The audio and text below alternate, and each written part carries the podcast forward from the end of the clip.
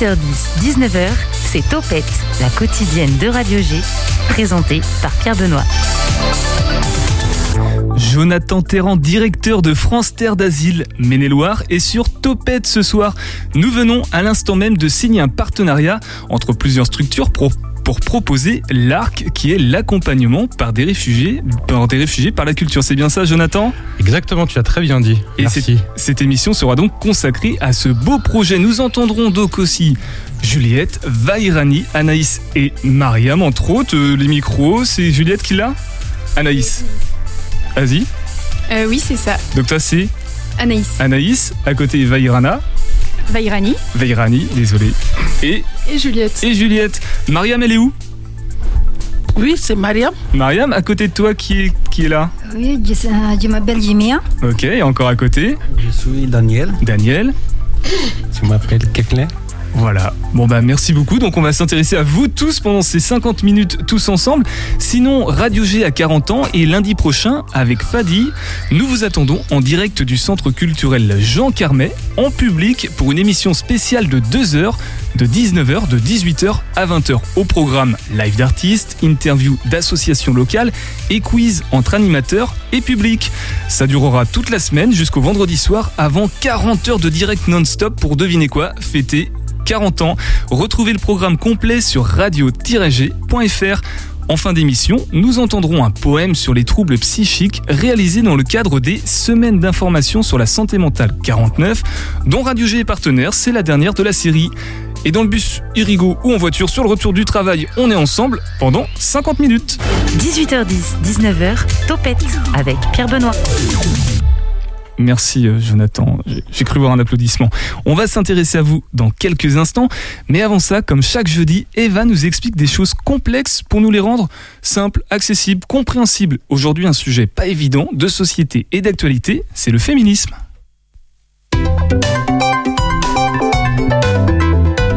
T'inquiète, elle va t'expliquer. Salut Eva. Coucou papa. Bon, après toutes ces histoires de mort et de maladie, tu m'as promis d'aborder un sujet plus léger et joyeux. Oui, tout à fait. On va parler féminisme, un sujet qui me tient à cœur. Euh, je suis pas sûr que ce soit si léger, hein. c'est un sujet plutôt sensible et débattu en ce moment. En effet, si près de 80% de la population française se dit favorable à l'égalité entre les femmes et les hommes, seuls 38% se disent féministes, terme aujourd'hui malheureusement assimilé à une lutte anti-homme. Je crois qu'il est temps de rétablir quelques vérités. Attends, attends, attends, je me remets toujours pas qu'il y ait 20% de la population française qui ne soit pas favorable à l'égalité entre les hommes et les femmes. Sur ce sujet, tu n'es pas au bout de tes surprises. Eh bah vas-y, fonce. Comment tout cela a-t-il commencé? Dès la Renaissance et jusqu'au XVIIe siècle, on assiste à la naissance d'un proto-féminisme, consistant alors à demander un droit à l'éducation des jeunes filles et parfois même seulement le droit d'apprendre à lire et écrire. Mais ce courant s'oppose aux religions et textes bibliques, prônant une soumission des femmes envers les hommes. Ah ouais, sympa la mentalité. Au début du XVIIIe siècle, siècle des Lumières, la philosophie humaniste va permettre une interrogation sur les droits des femmes, leur place dans la société et donc leur rôle politique. Des écrivaines anglaises comme Marie Astell au début du siècle puis Marie Wollstonecraft à la fin vont porter des idées égalitaires. Bah, et en France? La Révolution française de 1789, notamment grâce au marquis de Condorcet et à Olympe de Gouges, offrira une première avancée dans l'égalité femmes-hommes. Le droit au divorce, le mariage comme contrat civil égalitaire, l'égalité en matière d'héritage, Ah voilà de beaux progrès. qui seront tous annulés sous l'Empire napoléonien et la restauration entre 1804 et 1816. Ah, coup dur. Et Olympe de Gouges fut guillotiné. Ah, coup tendre. Non, non, ce n'est pas possible cette blague, euh, papa. Pardon. Mais heureusement, le mouvement pour l'égalité, aussi appelé égalitarisme, en Europe était lancé.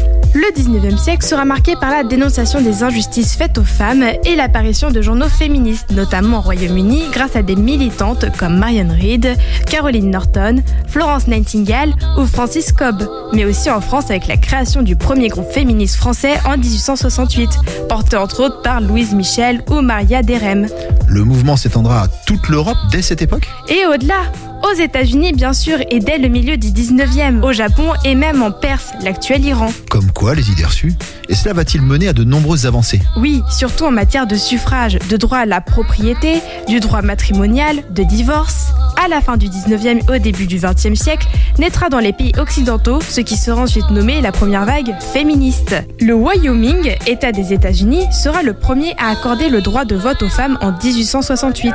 Il s'en suivra quelques autres États et pays, mais il faudra pour beaucoup attendre la fin de la Première Guerre mondiale, conflit durant lequel les femmes ont un rôle majeur. Oui, et après lequel elles s'en sont retrouvées bien plus nombreuses que les hommes. Et oui, tristement en effet, le droit de vote ne leur sera accordé aux États-Unis qu'en 1920, au Royaume-Uni en 1928 avec les fameux mouvements de suffragettes. Et en France? On n'est pas vraiment de bons élèves. Il aura fallu attendre le 21 avril 1944 et une ordonnance du Comité français de la libération nationale, signée par le général de Gaulle, pour qu'enfin les femmes puissent participer à l'élection de leurs représentants. Ah ouais, t'as raison, on est lent. hein. Mais je suppose que ça y est, le mouvement était bien lancé. Oh, malheureusement, ce n'est pas si simple. Il va falloir attendre les années 60 pour qu'aux États-Unis débute une deuxième vague féministe, militant cette fois pour des avancées en matière de sexualité, de droit à disposer de son corps, d'émancipation, de liberté. Et ben comme tu dis, c'est passionnant et c'est un grand combat. Allez, je veux tout savoir. T'inquiète, elle va t'expliquer.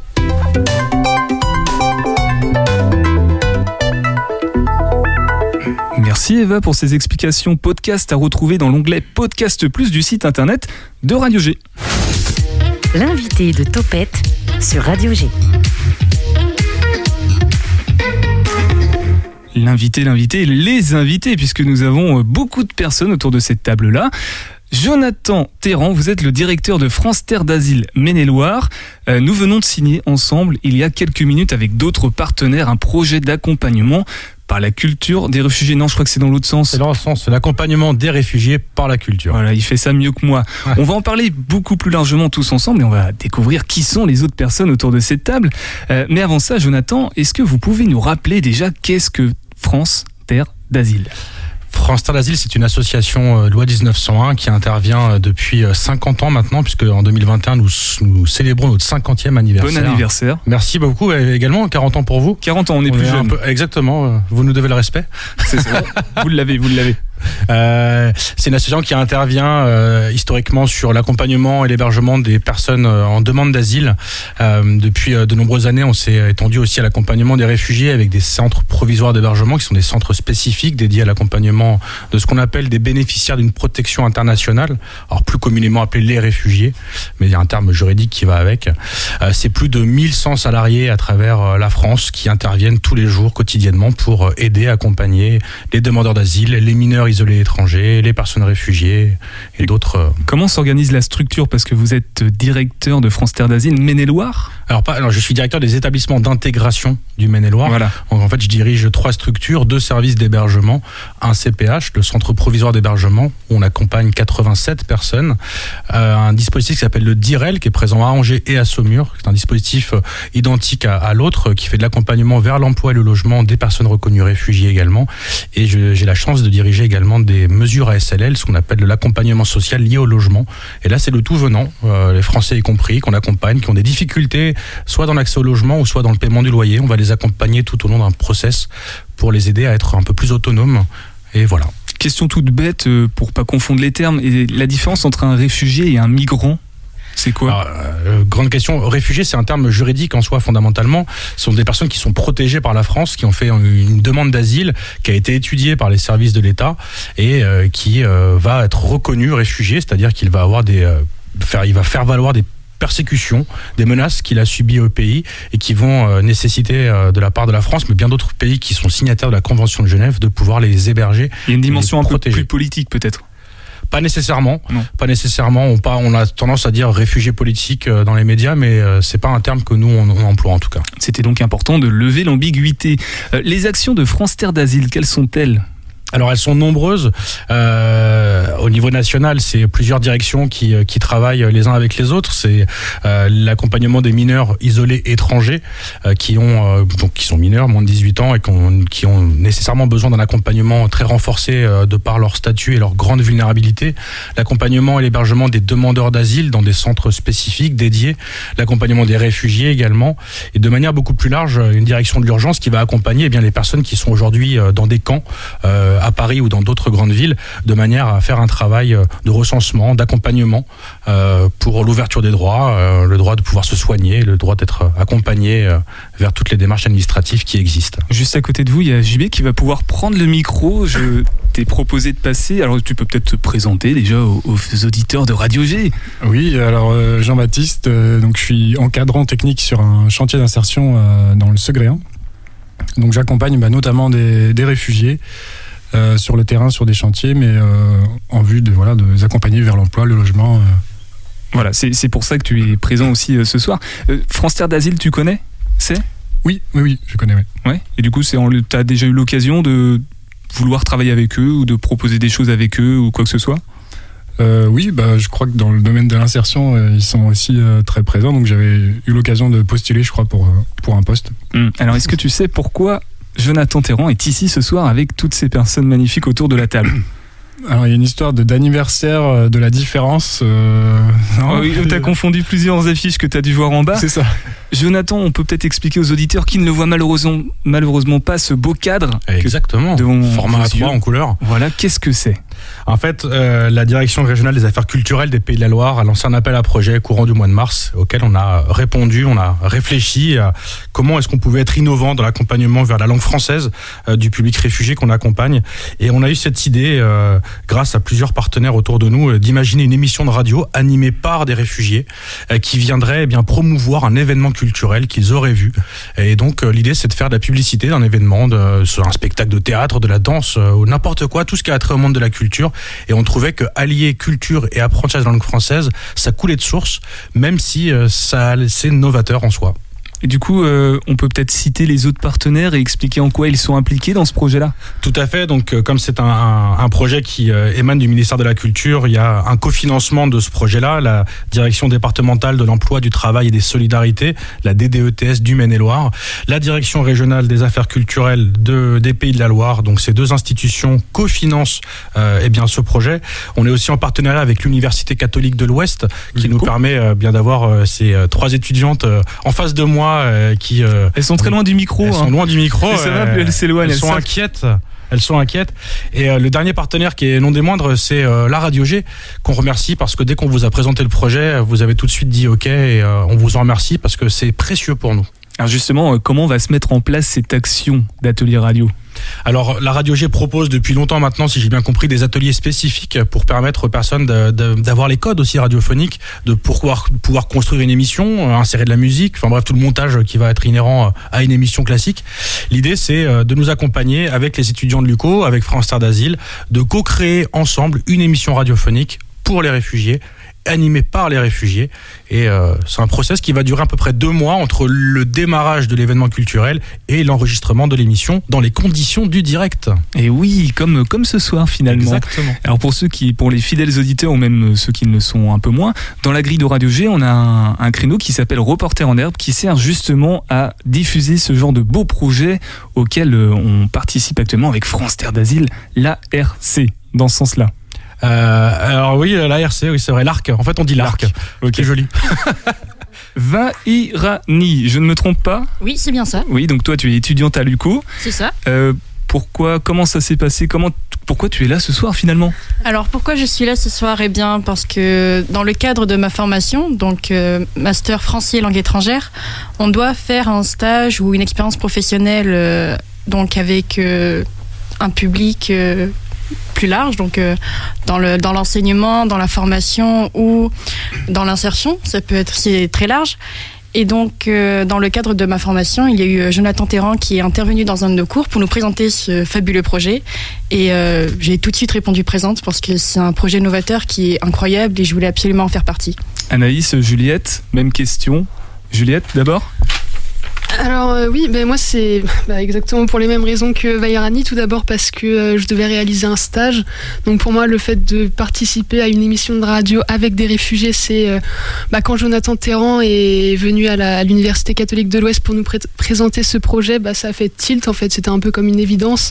D'autant plus que j'ai jamais eu affaire à ce genre de public. Donc au niveau du, du côté humain, je pense que ça va être très enrichissant et aussi passer à la radio, ça c'est quelque chose qu'on n'a pas l'habitude de faire. Donc, bah ça y est, c'est fait. Hein. Bah ça y est, c'est fait, ouais, c'est vrai, autant pour moi. Là, je vais passer le micro à Anaïs. Anaïs. Vas-y Anaïs. Alors moi j'ai aussi été très motivée par le projet. Donc d'abord parce que le public est intéressant, c'est un public auprès duquel on se sent vraiment utile et aussi euh, au-delà euh, de, de, mettre en place, euh, enfin de mettre en œuvre les connaissances et les compétences qu'on a pu acquérir, c'est aussi découvrir l'univers radiophonique qui a été motivant. Très bien, JB, à la, à la découverte de ce projet, du coup, que tu en découvres un peu plus, comment, qu'en penses-tu? Comment tu le trouves?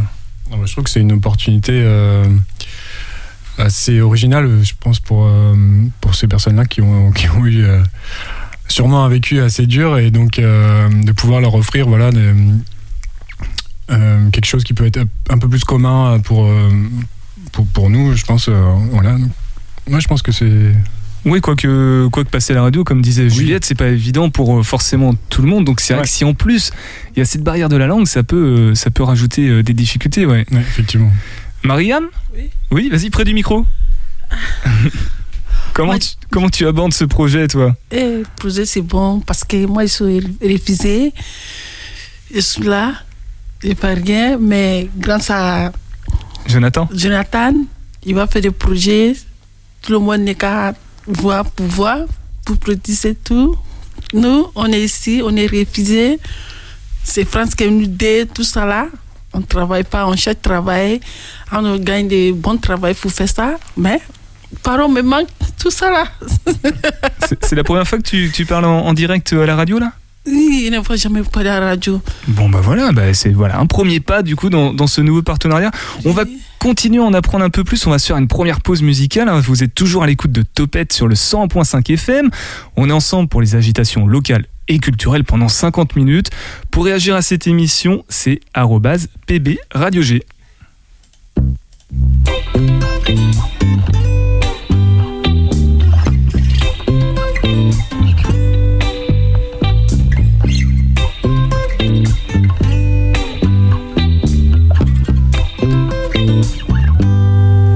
touching the sky.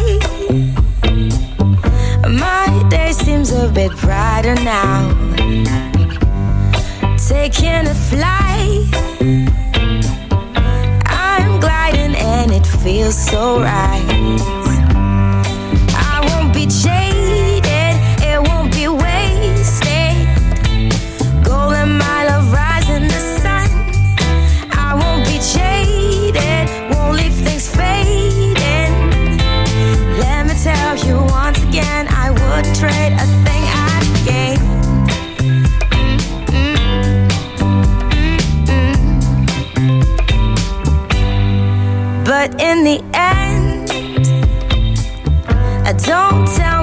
This is just a plan. In the scheme of things, I'm seeing it all clearer now.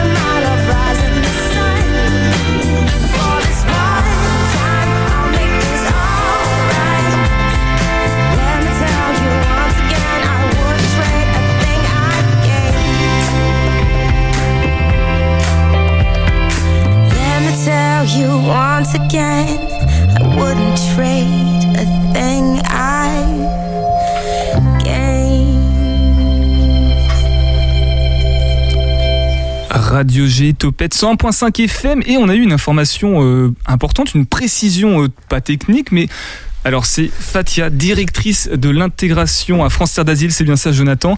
Tout à fait. Tout à fait. Et vous nous avez expliqué pendant la pause musicale qu'un migrant c'était une personne qui était en France depuis moins d'un an, c'est ça? Faut être très près du micro. Un migrant, selon la définition du Haut Commissariat aux réfugiés, c'est quelqu'un qui a quitté son pays depuis plus d'un an Depuis plus d'un an. et qui se trouve dans un autre pays. Ça ne dit rien d'autre. Très bien, mais merci Fatia. C'est quand même important de préciser que vous venez de Paris depuis euh, ce midi, c'est ça? Oui, parce que voilà, je voulais soutenir et saluer l'initiative portée par notre euh, directeur euh, intégration locale, qui est Jonathan Terran, et puis soutenir les réfugiés qui sont autour de, de cette table, les étudiants qui vont les accompagner, vous-même. Voilà, Merci. parce que je trouve que c'est une initiative fantastique. Voilà, et par rapport au projet en tant que tel, quel regard portez-vous? Vous, par rapport au contour que ça, que ça prend? J'ai l'habitude de dire, j'adore une phrase Ouais, euh, d'un poète. Euh, on n'habite pas un pays, on habite une langue. Ah oui, Et une radio, c'est quoi?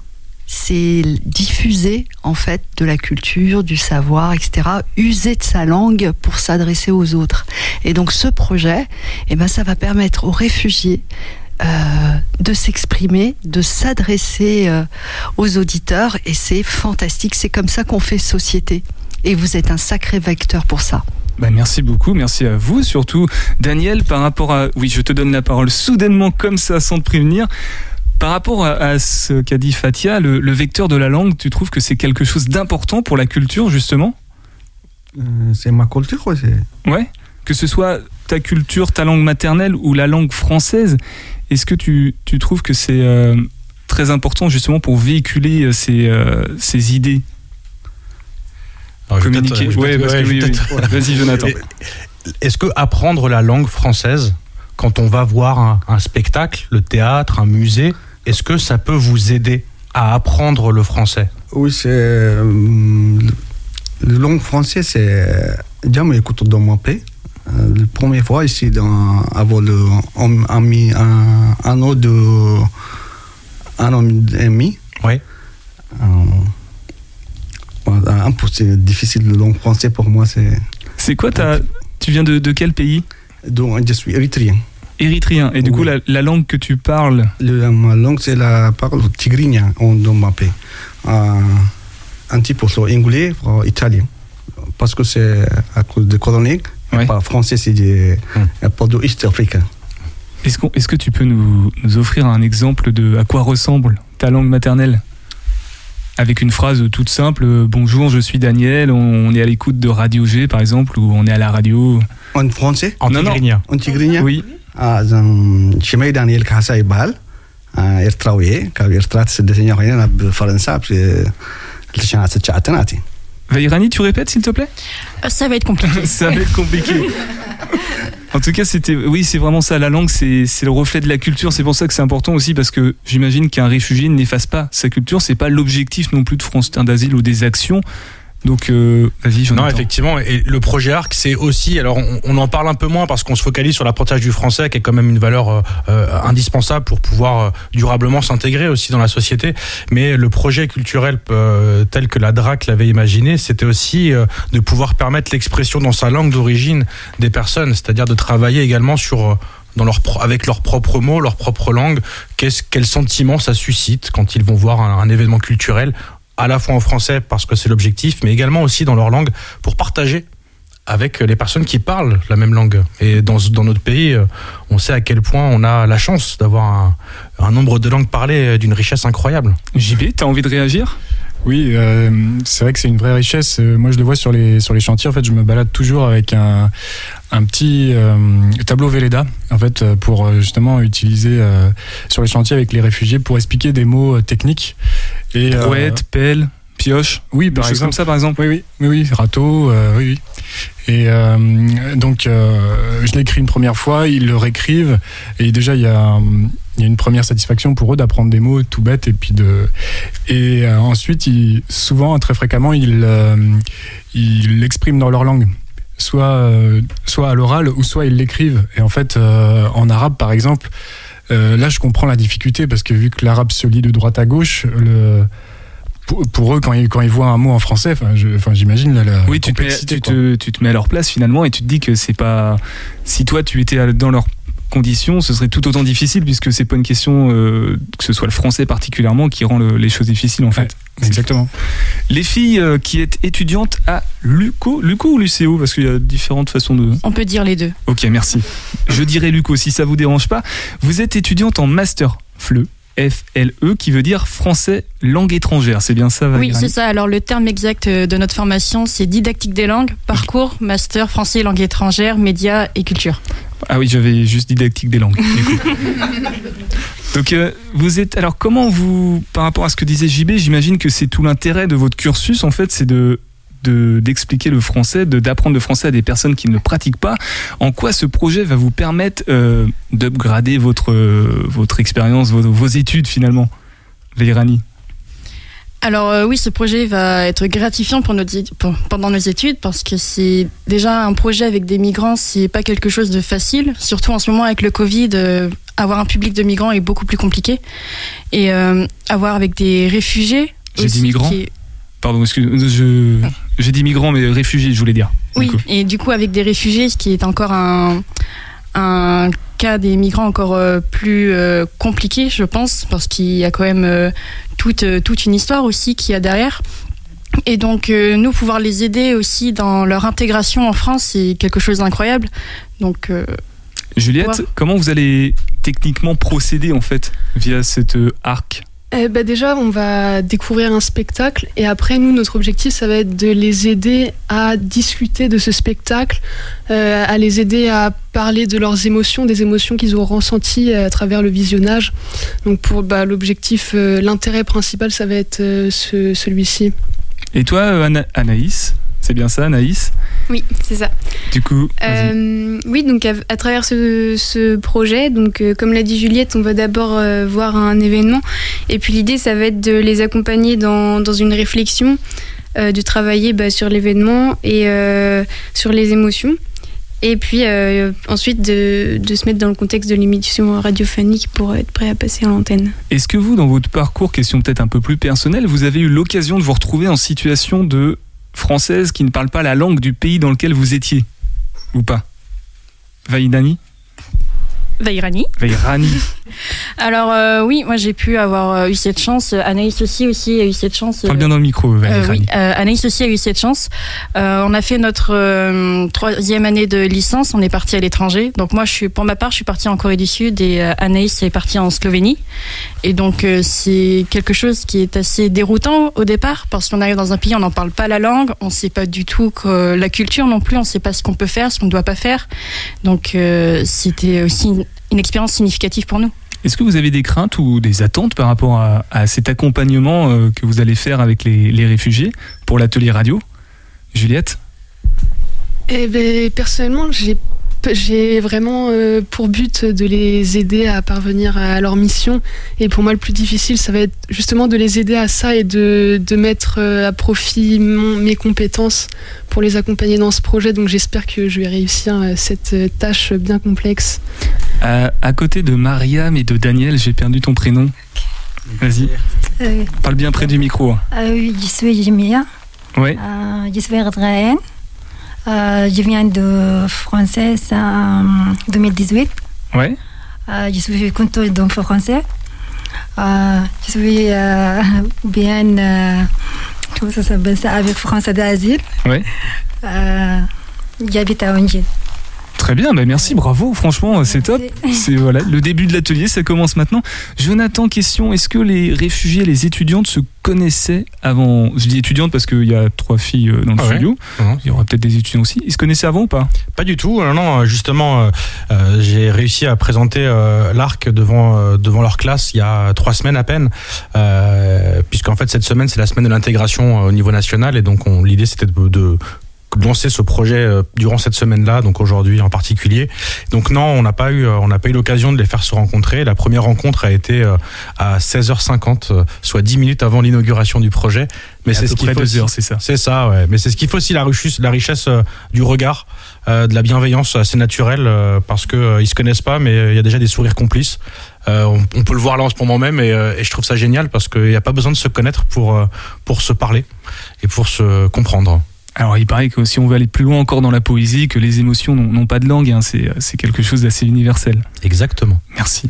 On va faire une nouvelle pause sur ces belles paroles. Ça s'appelle Presqu'île. Vous êtes toujours à l'écoute de Radio G 101.5 FM.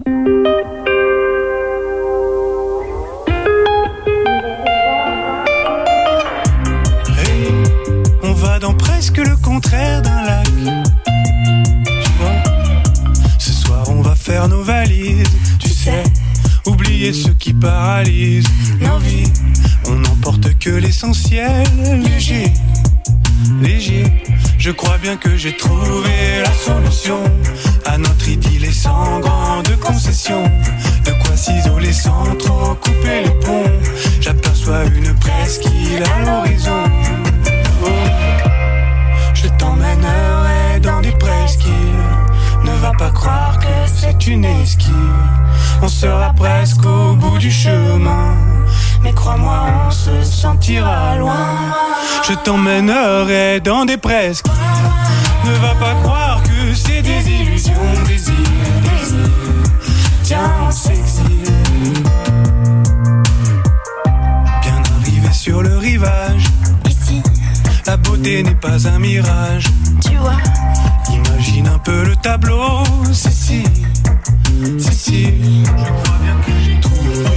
solution à notre idylle et sans grande concession. De quoi s'isoler sans trop couper les ponts. Et si on s'installait ici pour de bon? Je t'emmènerai dans des presqu'îles. Ne va pas croire que c'est une esquive. On sera presque au bout du chemin. Mais crois-moi, on se sentira loin. Je t'emmènerai dans des presqu'îles. Ne va pas croire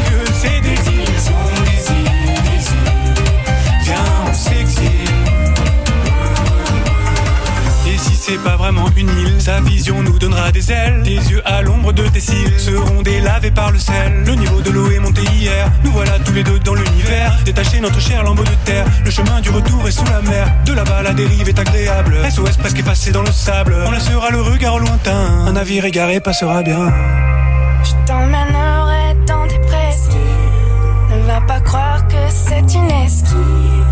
Sera presque au bout du chemin. Mais crois-moi, on se sentira loin.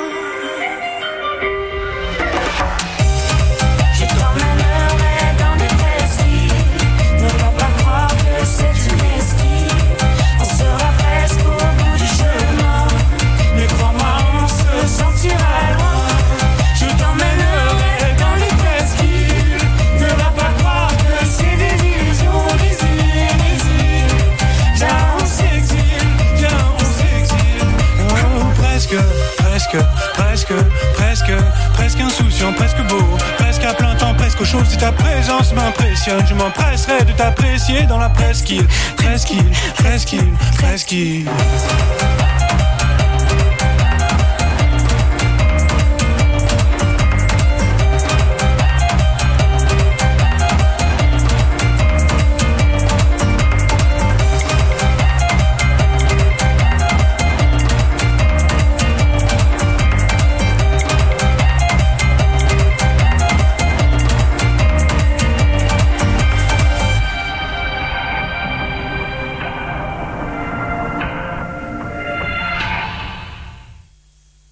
C'était Presqu'île sur Radio G 100.5 FM. C'est un groupe qui s'appelle MPL.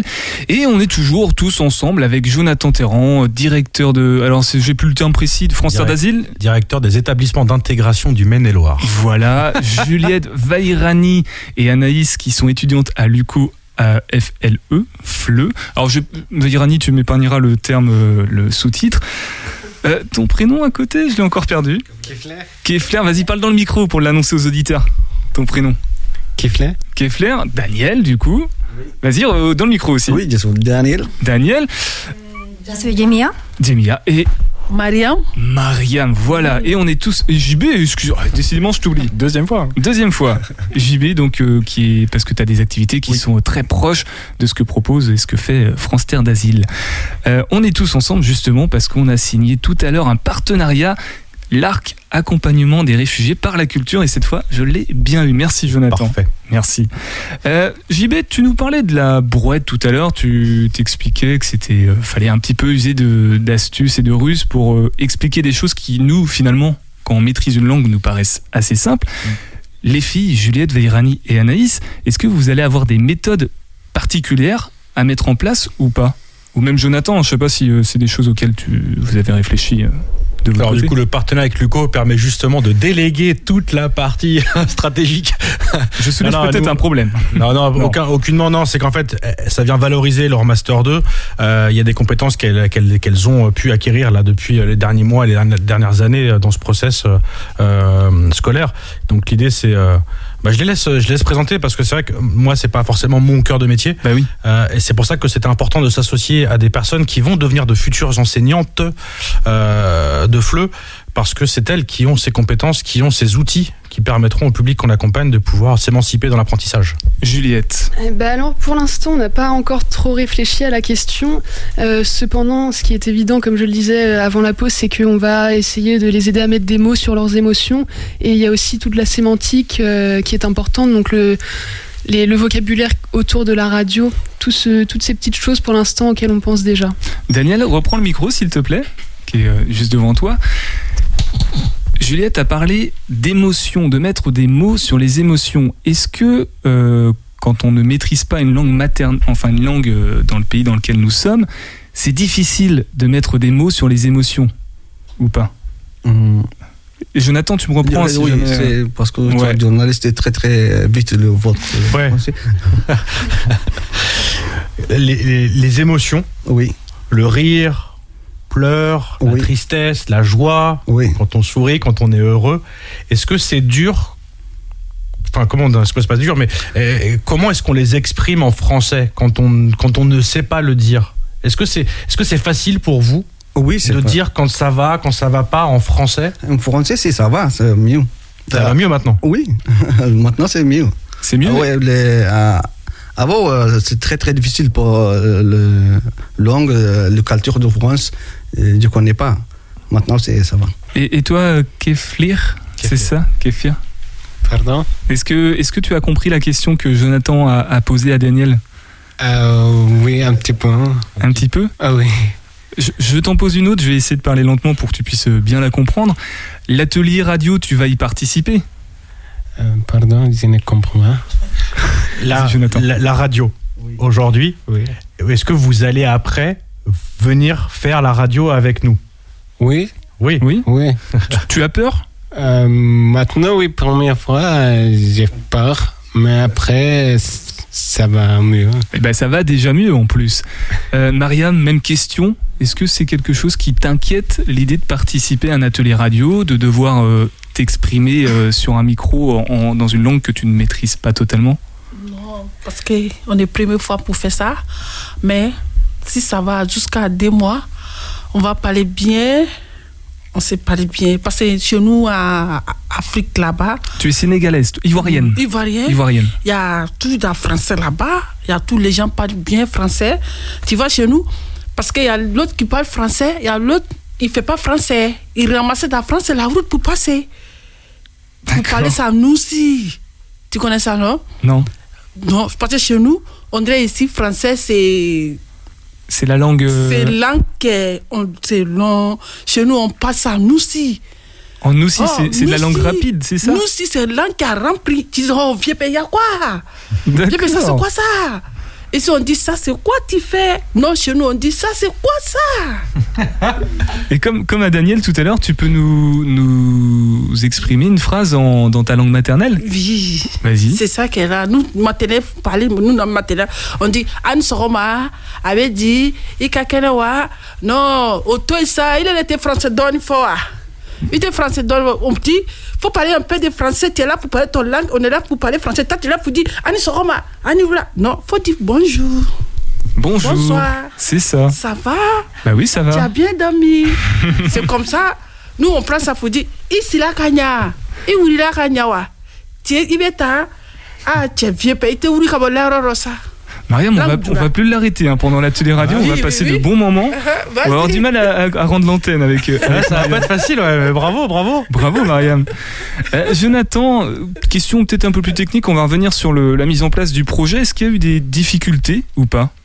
Euh, on pensait au début, euh, quand, on, a, on a reçu l'appel à projet de la DRAC, donc la Direction régionale des affaires culturelles, on, a vraiment euh, réfléchi quelques heures, mais c'est assez, c'est venu assez naturellement l'idée de la radio, parce que mon collègue Patrick Chaperon, qui a eu, qui est angevin et qui connaissait la radio G depuis très longtemps, disait que c'était un média qui était incroyable pour permettre l'expression orale des personnes qu'on accompagnait. Et donc, je rends à César ce qui est à César. Patrick, si tu nous entends, elle est pour toi celle-là. Et en fait, on a réfléchi assez rapidement sur, euh, sur ce métissage entre euh, l'apprentissage de la langue française et, euh, euh, l'événement, un événement culturel ou le monde de la culture. Et en fait, on a eu aucune, mais strictement aucune barrière. Au contraire, tous ceux qu'on a rencontrés, euh, il y avait beaucoup d'engouement autour du projet et on était toujours très surpris. Euh, à chaque fin de rendez-vous, euh, quand on reprenait l'ascenseur ou qu'on repartait, on était euh, avec la banane parce qu'on se disait c'est incroyable, c'est un, tout petit projet et en fait, euh, ça parle à tout le monde.